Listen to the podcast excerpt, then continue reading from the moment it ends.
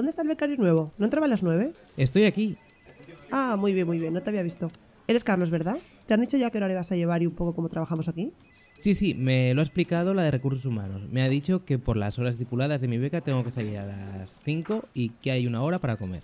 Bueno, no hagas mucho caso a los de recursos humanos. Somos flexibles con el horario, pero habrá días que te tendrás que quedar más si sale algo a última hora y otros que podrás entrar más tarde también. Mira, nos ha entrado esto. Hay un incendio en la calle Zumalacárregui o algo así. Ya deben estar los bomberos. Vete para allí. ¿Tu móvil hace buenos vídeos? Sí, sí, eh, bueno, eh, los hacía, pero se me cayó el otro día y no sé muy bien cómo funcionará. Bueno, si no coge uno de los del armario, dile a los de material que te apunten y que te aseguren que funciona perfectamente antes de llevártelo. Ve para el incendio, haces varios vídeos, nos los envías por si valen en bruto, grabas si puedes también algunas declaraciones de algún vecino y luego te vuelves aquí a escribir y si eso le añades unos rótulos al vídeo. Porque sabes editar, ¿no? Eh, algo toqué en la carrera, pero no demasiado. Bueno, tú ve para allí, que vamos un poco tarde y luego vamos viendo. Muchas gracias. Una pregunta, ¿dónde está el servicio? La segunda puerta de izquierda, pero vuela.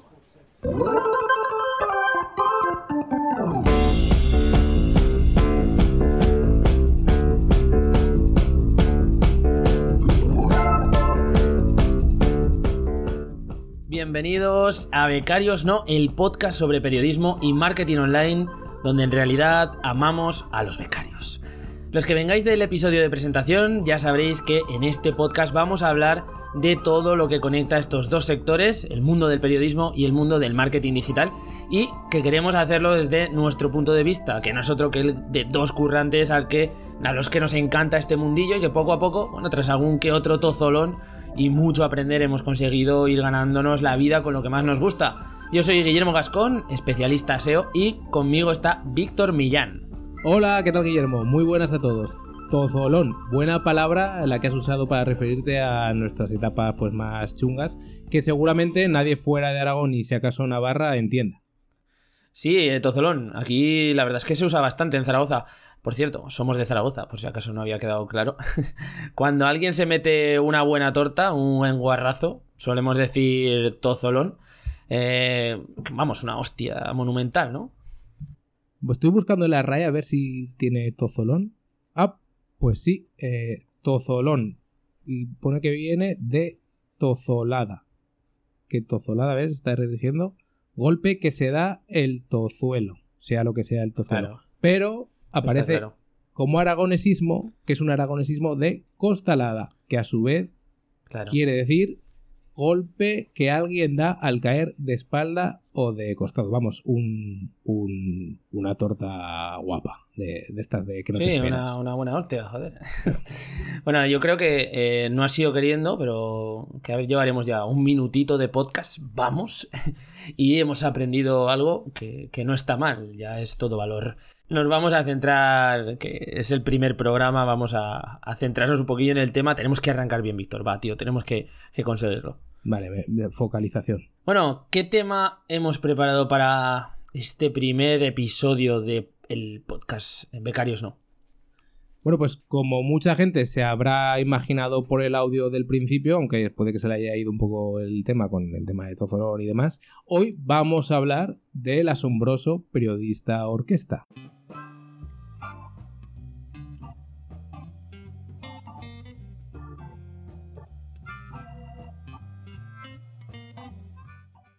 Como decimos, eh, pues bueno, al principio hemos escuchado una conversación entre un jefe, en este caso una jefa y un becario, en una situación que seguro que hemos vivido todos al pisar una redacción por primera vez, ¿no? Cuando llegas ahí como pues con tu primera beca o la primera experiencia laboral, etcétera.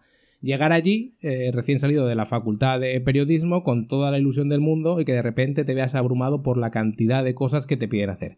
Que si aparte de escribir tenemos que saber algo de edición de vídeo, por supuesto saber usar Photoshop o el sucedáneo guarro que haya instalado en los ordenadores para editar imágenes, el GIMP este del... ¿Es un murciélago o un, un topillo? Nunca No lo he sabido.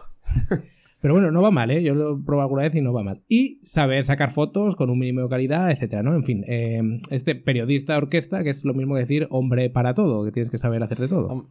Le vamos a poner la etiqueta de periodista, orquesta como tal.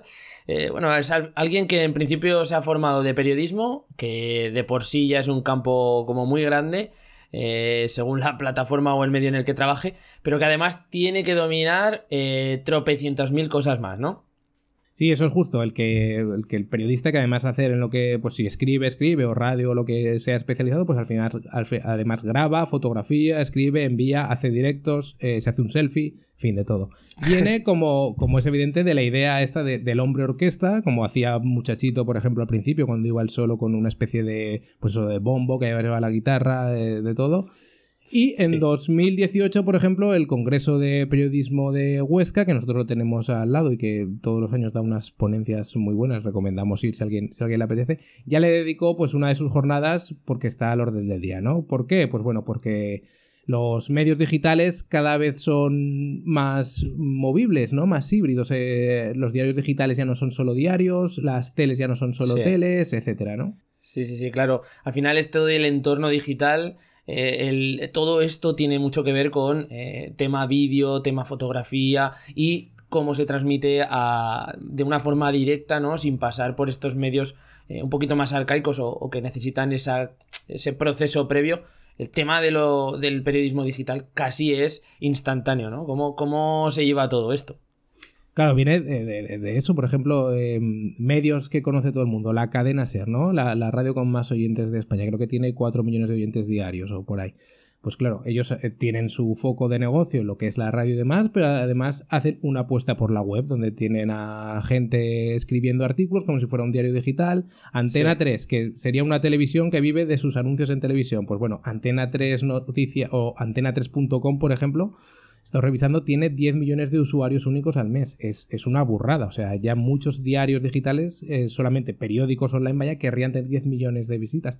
Y esto lo tiene la web de una televisión que no tendría que ser, digamos, el core o el foco de su negocio, ¿no? Eh, si te das cuenta, en antena3.com hay eh, muchos verticales, hay, hay webs que han creado propias dentro de, su dominio, que están relacionadas, tienen Tecnoexplora y tecnologías, estrenas sobre cine, que son contenidos a los que puedes llegar buscando en Google el estreno que sea y eh, piensas que estás consultando una web eh, sobre cine y en realidad estás visitando Antena 3, ¿no? en fin, el, el país eh, lleva muchos años apostando muy fuerte por el vídeo, que allí tenemos un, colega en común, Marmisa, que desde aquí le, le mandamos un abrazo. Y bueno, pues el, problema es que esto ha chocado un poco con la, con la formación, ¿no? Eh, ya sabes, los últimos años sí que se han hecho dobles grados, se ha hecho un poco más de énfasis en el tema, pero el problema es que en la universidad, que, ya hablaremos largo y entendido de esto también, pues bueno, hay muy buenos profesores, muy buenos profesionales, pero muchas veces... Mm, no se está al orden del día en cuanto a las demandas que hay en el mercado laboral, porque posiblemente quien es profesor eh, se dedica más a ser profesor que a estar eh, conectado al mundo laboral, ¿no? Su, su trabajo más, más fuerte es el profesor, y entonces, claro, esto ya no lo vive tanto. Claro.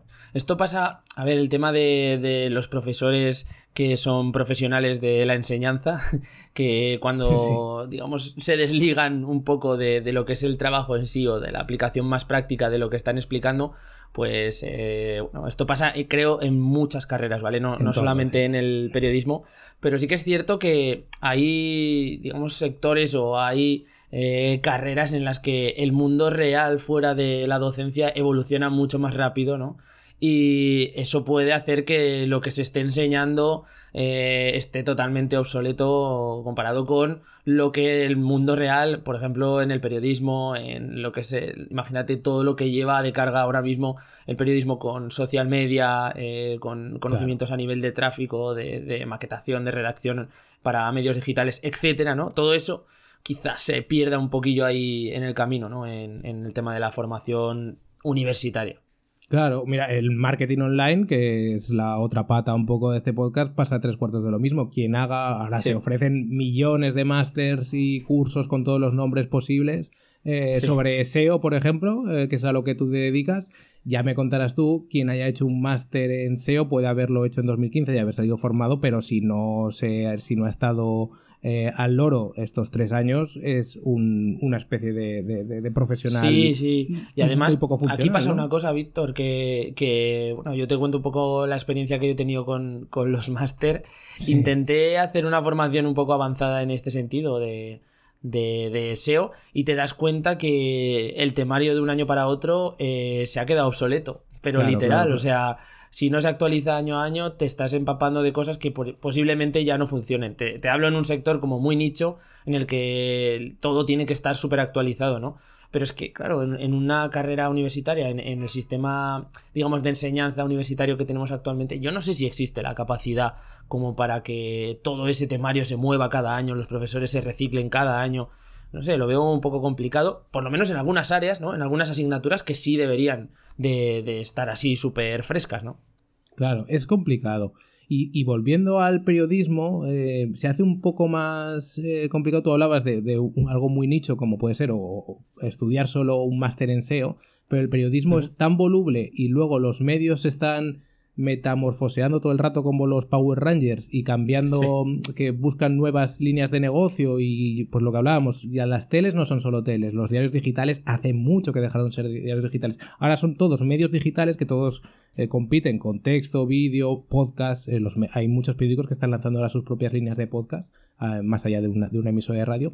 Y el periodista un poco que entra se le pide hacer un poco de todo pero es que además también se le pide hacer un poco de todo a la vez, que es el tema este del multitax y la multitarea, que andamos como si fuéramos el dios este hindú eh, de los ocho brazos, el no sé cuál es, Siva o alguno de estos, no, Siva es un elefante. Por eso que tenemos que estar un poco a todo, ¿no? Y no nos, no nos, mm, es, es, complicado, ¿no? Porque también perjudica al profesional a la hora de eh, especializarse, que eso también es un gran debate de esto, pero sobre todo... Eh, también es, difícil demostrar tus virtudes cuando haces de todo y, quizá no puedes concretar en algo, ¿no? Hay una frase muy manida en el periodismo que, yo creo que es lo único que se repite en todas las facultades, que es que el periodista es un océano de conocimientos dentro de profundidad. Como que sabes de todo, sabes de historia, de economía, porque toca escribir, pero te rascan un poquito y, uy, tienes que recurrir... A, bueno, el trabajo también consiste en recurrir a las fuentes, ¿no? No, no somos una enciclopedia.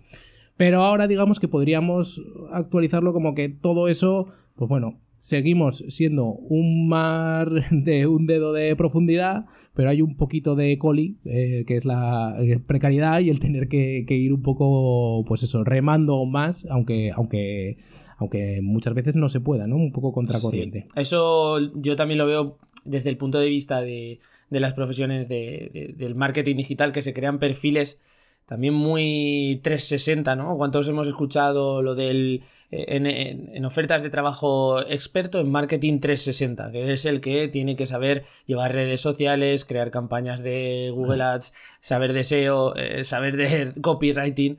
Bueno, pues eso, esos perfiles, yo creo que con el tiempo y poco a poco se van a diluir porque tienen poco hueco y poco impacto al final en, las estrategias y en, en, las empresas. Yo creo que eso va a ocurrir en, el sector de, también de los periodistas, ¿no? Al final, eh, lo hablaremos si quieres un pelín más adelante a lo largo del, episodio, el tema de la especialización, el tema de trabajar y saber un poco de todo.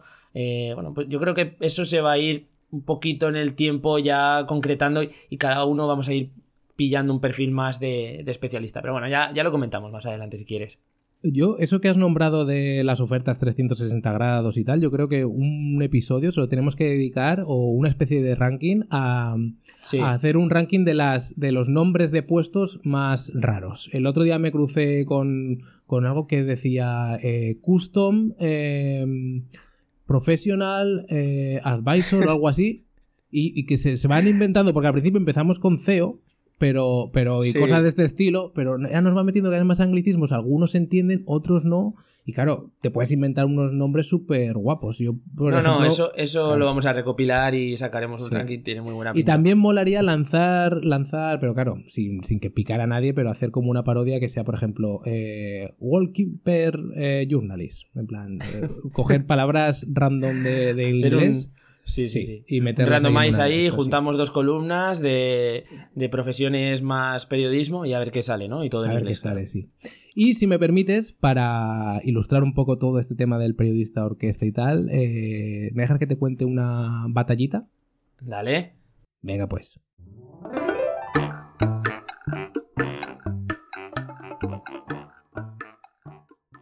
Mira, pues en 2015, era 2015, sí, justo, eh, estaba yo trabajando para un periódico local en Zaragoza eh, y nos, me tocó cubrir, yo llevaba un tiempo cubriendo eh, a Podemos, al partido político, no sé si nos escuchará, bueno, los millones de oyentes que tenemos en América Latina, eh, Podemos, si no están tan al día, eh, es un partido político que empezó en 2014, creo que fue las primeras elecciones que se presentaron a las europeas, que sacaron varios diputados y rompió y tal, y en 2015, ahora ya es una fuerza más o menos que está en el Parlamento y tal, estoy hablando para los de América Latina, la gente de aquí ya sabe obviamente quién es. Pero. Eh, creo que ya lo sabéis. Eh, en 2015 eran las primeras elecciones autonómicas que se presentaban, ¿no? Y en Aragón Podemos había tenido bastante movimiento porque fue uno de los primeros círculos que se montó, una de las primeras historias, y porque el líder era Pablo Echenique, que todo el mundo sabrá, que es un tío, eh, pues bueno, bastante inteligente y que además llama mucho la atención porque tiene una silla robótica muy guay. Eh, y, luego además es un, eh, pues es un tío que en su momento pues era, fue muy contestatario, etcétera. Y, era un tío, y es un tío muy inteligente, ¿no? Entonces, pues bueno, daba, mucha bola a los medios y daba mucha bola a todo el mundo porque en ese momento sabía qué es esto de Podemos y hasta dónde puede llegar. Bueno, pues yo estaba trabajando para este periódico local y me mandaron a cubrir la noche electoral de Podemos, eh, eso de 2015, en las elecciones aragonesas.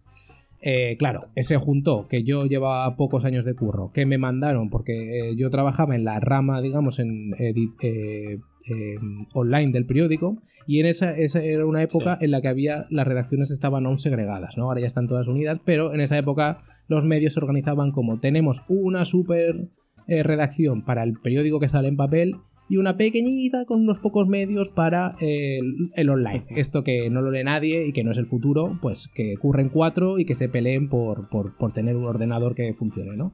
Y ahí te mandaban eh, y claro, tú tenías que estar en donde organizó Podemos el tema, que era, eh, ellos tampoco tenían una sede grande, entonces eh, cogieron como una especie de centro cívico, pusieron un wifi ahí por remoto un poco chungo y me mandaron ahí con mi portátil eh, porque funcionaba mucho mejor que cualquiera que te prestaran a la redacción online.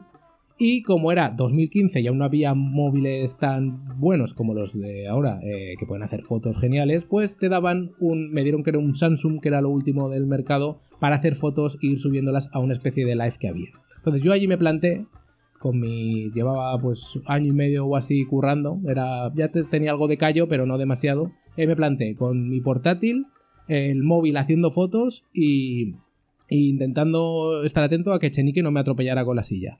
Y al final, eh, eh, pues bueno, sacas el, curro hacia adelante, pero yo al lado tenía eh, gente que, por ejemplo, de, periódicos que tenían que escribir la crónica para escribirla al día siguiente, o que simplemente tenían que escribir la crónica para subirla en la web, pero más relajado, no tenían que estar haciendo fotos, enviando un directo eh, grabando un vídeo, tal, para estar pendiente de conversaciones. Y yo decía, ¿pero esto qué es? Si estoy yo aquí, que, no me da, no, estoy más perdido que un daltónico jugando al Twister. Es que era realmente muy, muy complicado eh, dar, eh, estar atento a todo, ¿no? Y ese es, ese es un poco el drama, digamos, del periodista orquesta, que también está muy relacionado con la precariedad. Y es. pero bueno, al final la batallita se cerró con que Podemos creo que sacó nueve diputados.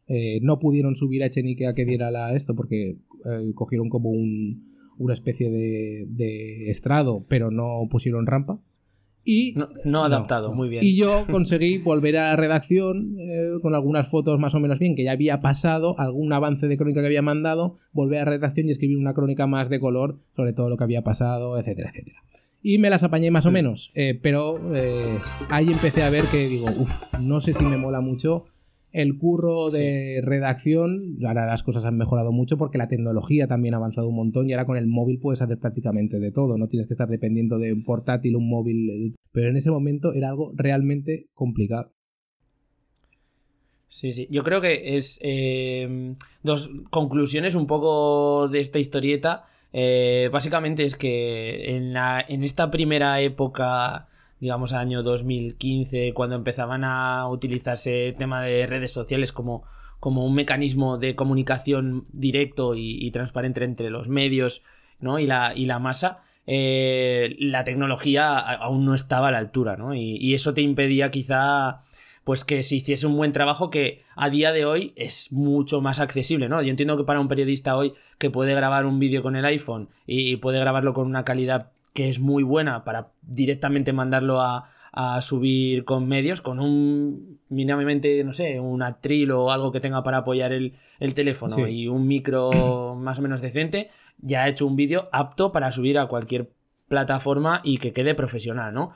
Y no sé, yo creo que esa es una de las conclusiones, que la tecnología ha ido avanzando y te permite que ese multitasking, ¿no? Por así decirlo, sea no tan agresivo o no te afecte de, una forma, digamos, tan, tan fuerte a tu trabajo, porque es lo que te dices. Eh, antes tenías que estar que te hacen falta más brazos y más manos y más ojos para enterarte de todo, porque tienes que estar con 300 cacharros viendo si funciona el wifi, si no van los datos, tal. Ahora es como, vale, tengo una tarifa de datos ilimitada, eh, tengo un móvil que es la hostia y sé que no va a fallar en cuanto a calidad de vídeo, audio, etcétera, pues me dedico un poco a prestar atención, a tomar mis notas, no, no sé, que creo que eso ha permitido que esta figura un poquillo de, periodista orquesta eh, sea más compacto ¿no? y, tenga más posibilidades. Hay un punto positivo por quedarnos con lo bueno, porque obviamente ahora esto, pues como comentas, es, más sencillo eh, pues, gracias a la tecnología. Y hay un punto positivo y tú eres capaz de controlar, digamos, todo el producto, ¿no? Si tú tienes que escribir la crónica, pues la escribirás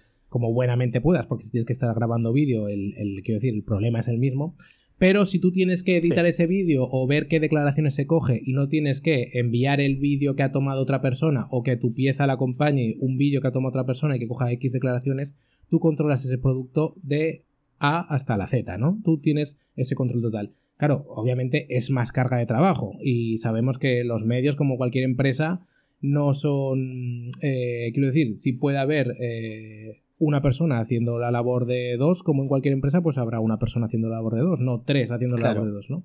Pero eso al final también te da una experiencia que es muy, muy válida, porque quién sabe, o sea, yo, por ejemplo, en este tipo de situaciones aprendí a interesarme un poco más, que lo había tocado en la carrera bastante, pero lo había dejado un poco aparcado, temas de edición de vídeo, temas de edición de audio, y esas cosas también eh, te abren ventanas que, en un momento dado no sabes a dónde te pueden llevar, ¿no? No sabes en qué momento puedes tocar una tecla que digas, hostia, esto a mí me, me gusta. Sí, sí, sí. Es un abanico como muy grande de, de, posibilidades en cuanto a tipologías de trabajo que hay dentro, ¿no? Estás rascando la superficie, tampoco te estás metiendo muy en profundidad, pero ya te abre la mente a, hostia, qué es lo que quiero, qué es lo que no quiero hacer, o, o en qué me quiero especializar, ¿no? Es un poco lo que, lo que vamos a hablar ahora. Sí, y, y, luego como puntos negativos, por, por ir un poco con, con lo malo, pues claro, eh, lo que yo creo que me pasó a mí en 2015 o cómo me sentía yo en la historieta de abuelo que he contado, creo que le sigue pasando a todo el mundo. O sea, la información, eh, tú como periodista pierdes mucha capacidad de enfoque y de profundidad, pues porque primero hay una situación de estrés, ¿no? Añades capas de estrés en el momento en que no solamente tienes que estar pendiente de una información, cómo la vas a dar o cómo la vas a contar, sino que tienes que sacar fotos, hacer vídeo, moverte porque desde aquí haces mejor la foto, etcétera, ¿no? Entonces, eso añade capas que hace que no estés pendiente. Y yo, por ejemplo, eh, pienso mucho cuando salen por las fotos los típicos corrillos de periodistas que se forman en el Congreso, que, que alrededor de los, de los periódicos. pues claro, ahí trabajan periodistas de, diarios y de televisiones con, digamos, solera, callo, que una parte muy importante de su trabajo es no solamente dar la información, sino pues participar en esos corrillos y tener más o menos buena relación con según qué político por si alguna vez puede sacar un off the record o puede sacar algún tipo de información más, eh, digamos, debajo, claro, de, debajo de la alfombra. ¿Qué ocurre? El, porque también se ve por la tele cuando, cuando enchufan eh, las imágenes de ahí. También están los periodistas de agencia o becarios que se ven por ahí que los mandan con el móvil a grabar esto, luego a hacer foto. Esa gente no puede acudir al corrillo donde están los periodistas, digamos, eh, que solamente tienen que escribir dentro de tres horas una crónica o subir algo en media hora, me da igual no pueden acudir a ese corrillo porque seguramente tenga que estar corriendo ya para editar un poco el vídeo, mandarlo y a la vez escribir una notilla pequeña. Eso pierde mucha profundidad y, y, ese poder de hacer análisis eh, se pierde, ¿no? De, una forma u otra, queramos o no. Está claro, o sea, tenemos estas dos partes, ¿no? La positiva que comentas en cuanto a experiencia y apertura de mente, ¿no? Y luego la parte más negativa que es la de, eh, pues, que no te deja realmente hacer una labor completa como periodista. Y bueno, esto también es algo súper importante, ¿no? Que al final entregas un producto eh, que muchas veces no está terminado, que tiene que ser procesado, cosas de este estilo. Pierdes también eh, tu mano ahí, ¿no? en este producto que entregas. Pero Víctor, creo que tenemos que comentar una cosa interesante para todos los oyentes y es que tenemos eh, una sección que se va a ir moviendo eh, a lo largo de los próximos episodios porque la lanzaremos en cualquier momento de, del audio, ¿no? del episodio, que es la de la herramienta de, la semana o la herramienta recomendada, como queramos llamarla. Una, una sección donde, bueno, vamos a daros pequeños hacks, trucos o herramientas, eh, tanto software como, no sé, cualquier pequeña extensión como la que vamos a ver hoy, programa, etcétera, que eh, nos, nos ayuda en nuestro día a día trabajando en el sector del marketing o simplemente trabajando en Internet, ¿no? En este caso, ¿de qué herramienta vamos a hablar, Víctor? Pues vamos a hablar de una herramienta que se llama OneTap. OneTap es una herramienta que funciona como una extensión de, Chrome. Yo la utilizo en Chrome porque es el navegador que uso. Creo que también está en Mozilla, pero no, no estoy seguro. Y es una herramienta muy simple eh, que, por ejemplo, a mí me, sirve mucho. Es, eh, la tienes al lado de, la barra de la URL y tú estás escribiendo, por ejemplo, un reportaje o aunando información que abres un montón de pestañas. Y el problema que soluciona es un poco este, ¿no? Tú tienes 30 pestañas abiertas, que es algo que, a la gente que trabaja. un clásico. un clásico de, un de yo creo que de, los periodistas y también de, la gente que, de tu sector, de la gente del marketing. Al final quieres leer todo, lo abres todo y ahora dices, vale, solo veo la X para cerrar pestañas, pero no sé qué, qué, cosa es cuál. Pues OneTap, con, dándole simplemente al botón, comprime todo esto en una sola pestaña y te lo sirve como una lista donde tú ves el título y tal. Y esa lista tú la puedes ir moviendo, ordenando, etcétera, para saber, vale, pues voy a leer esto, voy a leer tal. Y una de las cosas que a mí me gusta mucho y que a mí me soluciona mucho la vida es que tú puedes cerrar el navegador, apagar el ordenador, volver a currar al día siguiente y eh, lo primero que se te abre es esta pestaña que has tenido con, con esto, o esta lista que has cerrado con OneTap y otras incluso que has guardado anteriores porque te permite hacer como listas distintas. Y, sobre, y es, para mí es una herramienta que desde la descubrí hace año y medio o así y me ha funcionado, la verdad, a las mil maravillas. Ahora, ahora la tengo siempre porque es, lo que te digo, es el típico síndrome de Diógenes de abro todo pero no quiero guardar en marcadores o guardar tal porque no quiero que se me pierda y al final acabas que, que, es un sin Dios.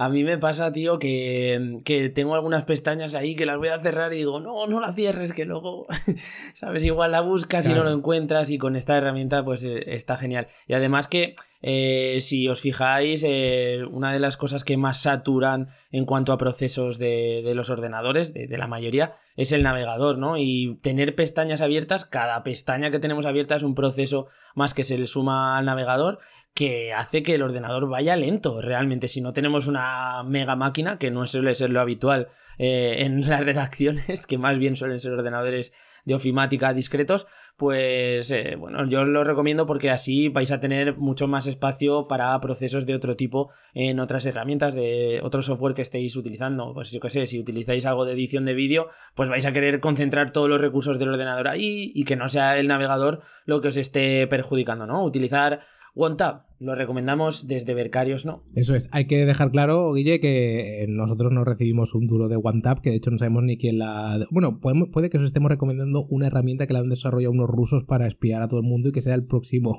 el próximo escándalo mundial, pero no, no cobramos de ello, por lo menos. Bueno, eh, eh, iba a decir que tú no, pero yo sí, yo ya he negociado con ellos. No, no, no, no. Nada, aquí no vemos ni un euro ni, ni de esto, ni, ni de nada de lo que hemos hecho hasta ahora. Hasta ahora. Dentro de un tiempo, quién sabe.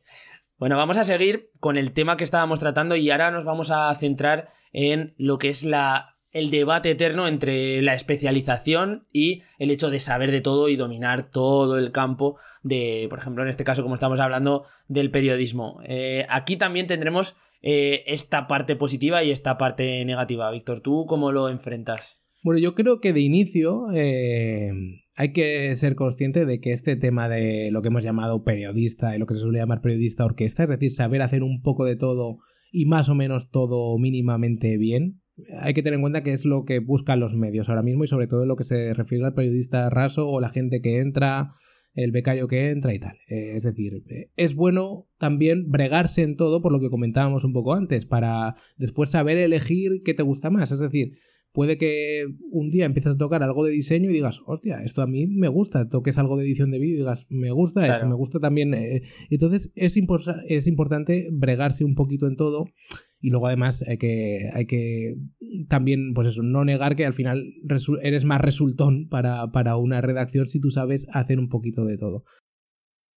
Sí, el, el atractivo este de, de, saber un poco de todo a la hora de entrar ¿no? en, en las empresas creo que es muy real. O sea, esto es importante. Claro, ser un poco, saber solucionar varios tipos de fuego, ¿no? Saber solucionar distintas situaciones. Lo malo es que, pues, a lo que vamos, que muchas veces saber un poco de todo no te permite especializarte en nada.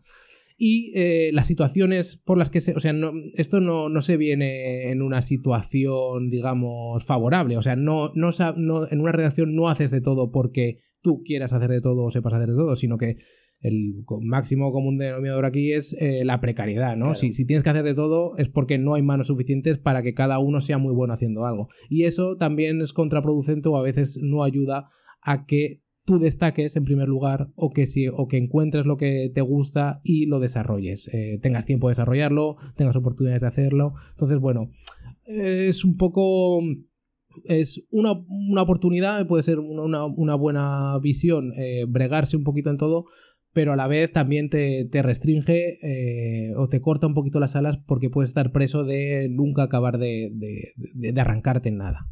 Bueno, Víctor, yo este tema lo veo como, como algo bastante más orgánico. Quiero decir con esto que tú cuando entras en una redacción o incluso cuando entras en, una empresa de marketing online, muchas veces se, se, te solicitan ciertas habilidades. Imagínate, necesitamos un perfil de social media para trabajar en una empresa de marketing online. Bueno, pues lo que se suele pedir a estos social media es que tengan ciertas eh, habilidades en cuanto, por ejemplo, eh, gestión de contenidos, eh, gestión de eh, algo que sepan mínimamente algo de diseño para poder sacar imágenes para redes sociales. Si saben hacer algo de edición de vídeo, eh, pues mejor, porque cada vez hay más vídeo en, en cuanto a las publicaciones en redes sociales algo de copy, porque al final tenemos que generar ciertos textos para la promoción de estas publicaciones, etc.